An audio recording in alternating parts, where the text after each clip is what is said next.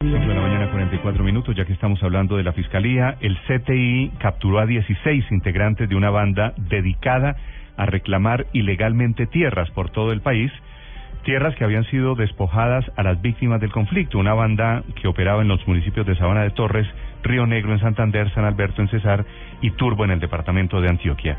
El vicefiscal Jorge Fernando Perdomo. Se logró la captura de 16 personas que nosotros podríamos considerar como falsos reclamantes de tierras o falsas víctimas.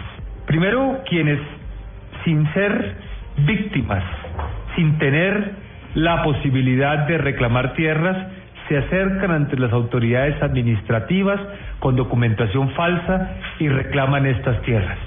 ¿Quiénes? Siendo víctimas. Las 5 de la mañana, 45 minutos. Infortunadamente, este es un delito que se ha puesto de moda. En el departamento de Santander cayeron 12 personas que operaban en Sabana de Torres y en Río Negro, esta red de falsos reclamantes de tierra en Bucaramanga. Javier Flores.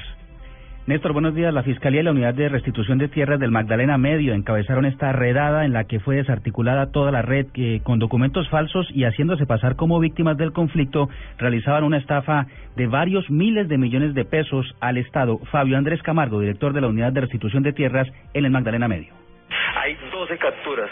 Se evidencia que probablemente pudieron haber cometido falsedades procesales, engañaron al Estado, no solamente a la unidad, sino también en algunos casos a otras instituciones. Esta red de falsos reclamantes de tierra operaba en los municipios de Sabana de Torres y Río Negro en Santander, pero tenían contactos en cuatro municipios de Cesar y Antioquia. Tenemos una madrugada fresca en Bucaramanga, 21 grados de temperatura y el aeropuerto Palo Negro comenzó operaciones normalmente en esto.